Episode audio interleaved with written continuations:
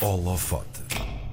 Ao longo das próximas semanas, o nosso holofote vai dar luz aos vencedores da Mostra Nacional de Jovens Criadores 2023, o mais alargado programa de estímulo à criação artística em Portugal. Uma iniciativa do Instituto Português do Desporto e Juventude, em parceria com o Gerador, uma plataforma independente de jornalismo, cultura e educação e que nós já conhecemos bem também por aqui no nosso holofote.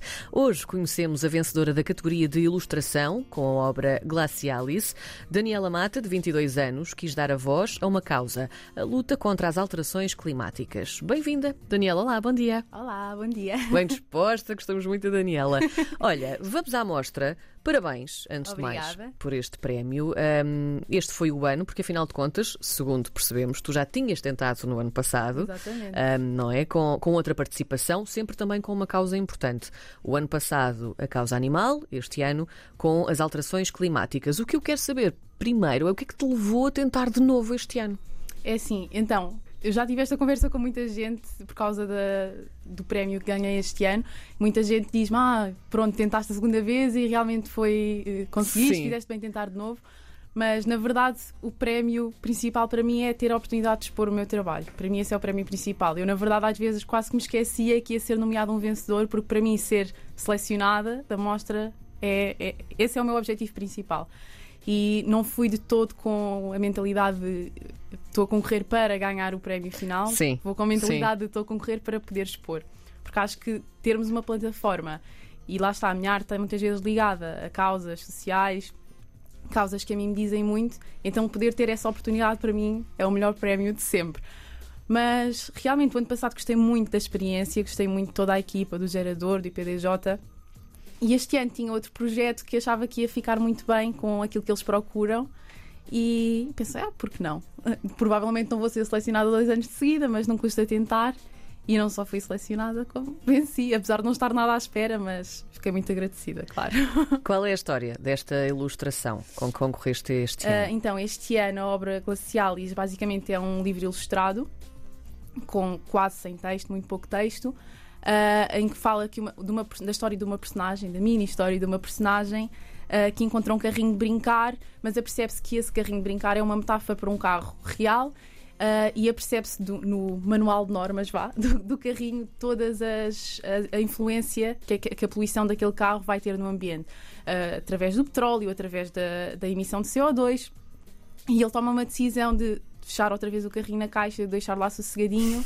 Ah, e uma das precauções que dizia ah, para ter que era para não usar demais porque ia ter um grande impacto no- nas populações de peixes, ah, focas, pinguins, ursos polares. Sim. E ele está numa, num ambiente glacial, pronto. Ah, e quando ele decide então deixar o carro sossegadinho e não brincar com ele, acaba por ir-se deitar e nós percebemos que ele, a família dele vá. Era uma família de ursos polares e peixinhos e ele tomou essa decisão de preferir deixá-los seguros em vez de ter a felicidade de brincar com o carro, no nosso caso, fora da Sim. metáfora de andar de carro. Tu fizeste tudo isto a preto e branco. Sim. Muito curioso. Ahm, porquê? É assim, já o ano passado, a causa também da libertação animal, as minhas obras também eram todas a preto e branco. Eu sinto que. Eu não sei se é deliberado, mas eu acho que quando as causas são coisas assim um bocadinho mais sérias, como a minha ilustração é muito, muito visto como ilustração infantil e assim uma coisa mais fofinha, mais delicada, dar, eu sinto que dar cor se calhar tira um bocadinho a seriedade da situação. Então, automaticamente, quando eu estou a fazer uma obra ou uma peça com uma causa que eu acho que tem de ser levada muito a sério, automaticamente vou para cores mais sóbrias. Pá, e acho que o preto e branco é a melhor forma de chegar a esse E estás a objetivo. tornar também tudo mais denso, não é? Também, Apesar mais pesado, talvez. Isso é que é curioso aqui, porque realmente é algo mais infantil, mas ao mesmo tempo também lhe estás a dar aqui uma carga mais, mais Uhum. é, pesada. É isso, é isso. Isso é muito interessante. Eu gosto muito de fazer essa conjugação, porque lá está, acho que eu tive um professor de ilustração que sempre me disse que a ilustração infantil é para toda a gente, menos para as crianças. São os adultos que gostam mais de ver, gostam mais de, de apreciar este tipo de ilustração. As crianças Sim. gostam de qualquer tipo de ilustração, não é preciso ser ilustração infantil.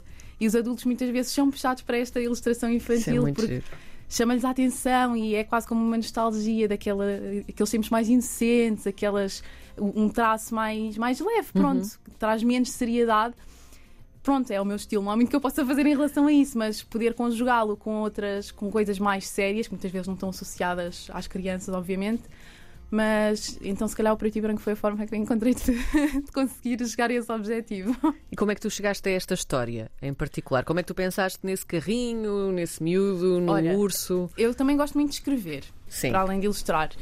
Ah, e então eu gosto muito de escrever assim pequeninos contos, pequeninas ideias que tenho, eu vou escrevendo.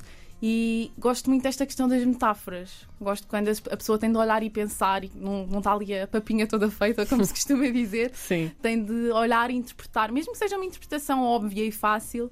Gosto que não esteja tudo ali para as pessoas verem automaticamente. Gosto que olhem, que pensem, que interpretem.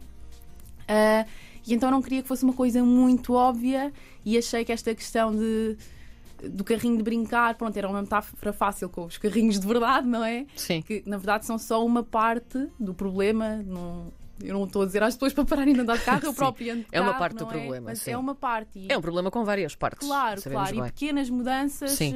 pequenas mudanças feitas por todos faz, tipo, têm um grande impacto e, e acho que aquele, aquele pensamento de ah, se- para que é que eu vou fazer se os outros não vão fazer, não vai Hum. fazer diferença nenhuma, não nos leva a lado nenhum. Então pronto, ter, ter este palco para passar esta mensagem assim um bocadinho mais. Eu sei que é muito falado hoje em dia, mas acho que mesmo assim não se fala o suficiente. Ou seja, se calhar fala-se o suficiente, mas a conversa não leva a lado nenhum Hum. tem de se agir.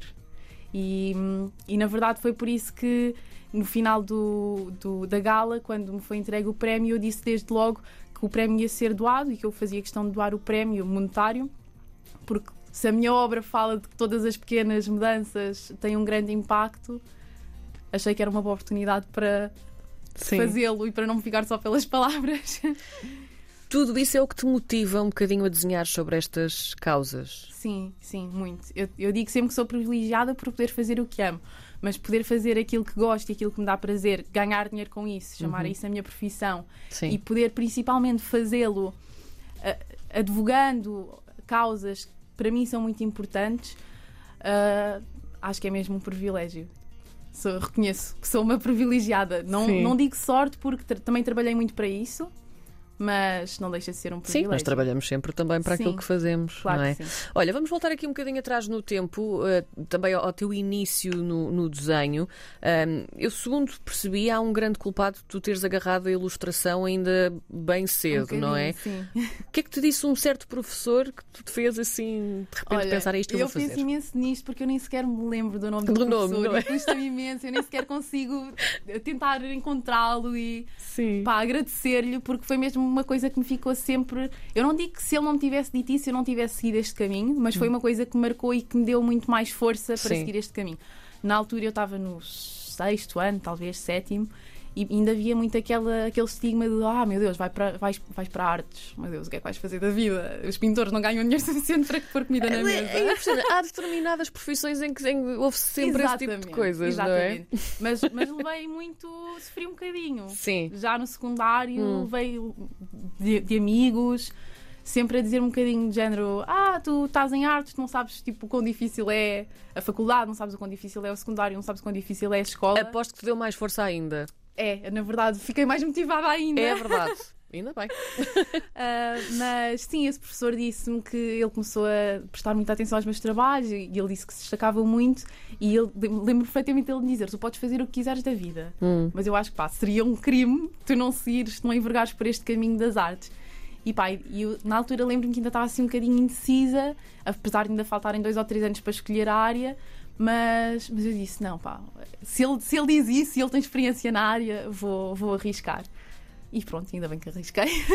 Tu, tu também queres provar que o desenhar bem não é só fazer um desenho realista. E isto aqui também é muito importante. Um, apesar de tu também teres seguido um bocadinho este caminho uh, Sim. no início. Eu acho que é inevitável. Quando uma, uma criança, um adolescente, começa a desenhar, tem sempre aquela questão de ah, tu desenhas bem, é porque desenhas realistamente, Sim. eh, realisticamente, desenhas parecido à realidade. Ah, tanto que os meus primeiros desenhos eram assim, era tentar fazer o mais parecido à realidade. E, e acho que é importante também passarmos um bocadinho por aí. Mas rapidamente percebi que essa não era. E como é que tu percebeste a minha isso? linguagem. Eu comecei a perceber mais na faculdade. Sim. Foi na faculdade que eu comecei mais a. Porque eu acho que no secundário nós também ainda somos muito crianças, pelo menos falo por mim, e eu ainda tinha muito aquela coisa de quero desenhar porque eu gosto de desenhar, mas eu quero desenhar uma coisa que as outras pessoas vão gostar. E na faculdade entro numa de eu quero desenhar porque eu gosto de desenhar e vou desenhar uma coisa que me dê prazer desenhar e que eu gosto do resultado final. E na verdade foi só quando eu comecei a preocupar-me com eu gostar do resultado final que as outras pessoas também começaram a reparar mais no meu trabalho. Qual é que é o teu traço? Porque esta, esta eu, eu sei que isto é sempre uma pergunta muito difícil de fazer e uma resposta também não há de ser nada fácil para, para quem ilustra, para quem desenha, para quem Sim. pinta, às vezes também, não é? Qual é que é o teu traço? Qual é que é o teu estilo? Já sabemos que há esta coisa mais infantil, Sim, não é? Sim. É assim, o que eu recebo mais em termos de comentários é sempre ah, pá, é que as suas ilustrações são tão fofinhas. É sempre fofinho.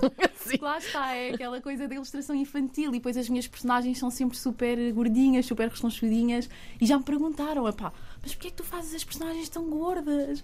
Ah, os animais, as pessoas? Eu eu não sei. Eu simplesmente eu começo a desenhar e é aquilo que Sim. me parece bem, é automático. Se calhar porque estou à procura, de, lá está, de, quando é uma coisa mais séria, dar outra vez uma nuance mais leve para tentar encontrar um bom equilíbrio. Então as personagens são sempre super fofinhas e gordinhas e fofinhas. E no- há pouco tempo tive a apresentação de um livro que ilustrei, e, um livro infantil, e as crianças perguntaram à autora: Ah, porquê é que as, porquê é que as pessoas são tão gordinhas? E ela disse: Ah, isso vai ter de ser a Daniela a responder. E eu disse-lhes: Olhem. Tive-lhes a explicar mais ou menos o que é que era o traço e porque é que eu desenhava assim. Sim. Mas depois eles ficaram assim muito confusos e eu disse-lhes assim: Mas também é uma forma de vos relembrar que temos de respeitar toda a gente. E temos de amar toda a gente e temos de tratar todos de forma igual. Não interessa se eles são gordinhos ou se são magrinhos. E é tão normal ver uma pessoa mais gordinha como ver uma pessoa mais magrinha. Cada Sim. pessoa é que sabe deles. E eles ficaram assim a, a assinar que sim, do género, ah, género, não tinha pensado nisso, é verdade. Vês? Já estás a fazer a diferença Então também. pronto, são pequenas Sim. coisinhas que, que, pá, no final do dia é reconfortante saber que mudámos assim a, a perspectiva de uma criança numa coisa que é pequenina, mas que no futuro pode ter uma grande, um grande impacto na Uhum. Sim. vida deles, não é? E na forma como eles tratam os outros. Tu dizes que hum, é necessário mudar os meios de como se comunica, a forma como ilustramos e escrevemos para os miúdos. Sendo tu uma ilustradora infantil, como é que podemos mudar então esses meios? Então, é assim, eu acho que é muito. Este é- é o teu momento, agora podes dizer o que é que é. Sim. Eu sei que isto pode ser um bocadinho controverso, mas Hum. é a minha opinião, para mim, pá, é o que é. Acho que é de louvar aquelas ilustrações mais vistas género Disney, que ainda há muito. Sim. Mas acho que as crianças também cada vez mais procuram uma coisa diferente, porque hoje em dia temos tanto por onde escolher, não só em ilustração, em tudo. Música, seja o que for, as crianças estão tão saturadas daquele mesmo traço, daquele, daquele mesmo, daquela mesma forma de comunicar, que então eles automaticamente sentem-se puxados quando veem uma coisa diferente, uma coisa fora do comum, seja em termos de cores, por exemplo, preto e branco são raros os livros para crianças a preto e branco. Ahm, a forma como, como é desenhado, quando o traço é um bocadinho, parece um bocadinho mais manual e não parece tão polido, tão digital.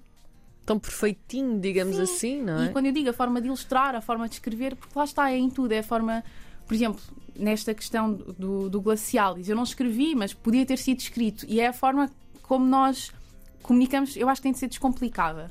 Ou seja, nós sabemos qual é o problema. Se um miúdo perguntar aos pais o que é que isto das alterações climáticas, se calhar há muitos pais que vão dizer ah, é porque há muita poluição e pronto. E os miúdos ficam ali muito, sem perceber muito E bem. meio perdidos. Sim, Sim. E, pá, e é descomplicar. Olha, as alterações climáticas é o excesso disto na atmosfera, de onde, porque é que isto acontece? Por causa disto e disto e daquilo. Nós podemos acabar com isto? Não. Mas podemos diminuir. O que é que nós podemos fazer? Pá, é sermos sinceros e não infantilizar demais, porque as crianças precisam de crescer, não é? E as crianças entendem tudo aquilo que lhes é dito. Exatamente. E, e se, e se nós não lhes damos essas respostas, Sim. eles vão pro- procurar as respostas a outro sítio. E se nós acreditamos ter as respostas certas, cabe-nos a nós comunicá-las de forma transparente, não é? Acho eu, a meu ver. Como é que tu olhas para o teu futuro como ilustradora? Olha, Em Portugal e no mundo, porque eu acho que não, não nos podemos só também sim, é, sim, limitar. sim. Olha, eu, eu sempre tive a ideia de que, e continuo, que quero ao máximo lutar para ficar em Portugal. Quero mesmo, porque pá, é louvar as pessoas que, que apostam no, no panorama internacional ou que são obrigadas, infelizmente, a Sim, apostar. p- também há essa questão. Às vezes Sim, são obrigadas sim, a sim. isso, não é? Mas eu, pá, desde pequena que digo, eu, se puder, vou ficar em Portugal e vou. Porque lá está, acho que também é um privilégio poder teres a oportunidade de investir neste país, porque se calhar isso também vai ajudar a dar oportunidades para que pessoas no futuro não tenham de sair do país se não quiserem. E então apostar um bocadinho no panorama nacional ah, e pronto, é continuar, esperemos, a fazermos figas, a continuar a fazer o que gosto e poder. chamar isso a minha profissão. Mais uma vez, repito, é um privilégio, mas não é fácil, é muito trabalhoso, ao contrário do que muitas pessoas acham, é, é, consome muito tempo, não é só sentar e desenhar. Sim. Há muito pensamento por trás, muito, muito planeamento e muito treino. Não, não podemos estar muito tempo sem desenhar, rapidamente se perde talvez a motivação, mas também o, o hábito, não é? E sim. É, é, importante é como tudo praticar. Também, é? sim, tudo o é que treino. é físico. É um treino, sim. Sim. E, e pronto, não, nunca temos muita certeza do futuro, mas acho que se continuar assim, acho que estou num bom caminho para continuar a encontrar um bom equilíbrio entre a ética e a arte e passar, passar uma mensagem que seja positiva. E nós cá estamos para acompanhar também esse bom caminho de Daniela Mata, vencedora da categoria de ilustração na Mostra Nacional de Jovens Criadores 2023 com a ilustração Glacialis. Muito obrigada, Daniela. Obrigada. Foi um prazer. Obrigada.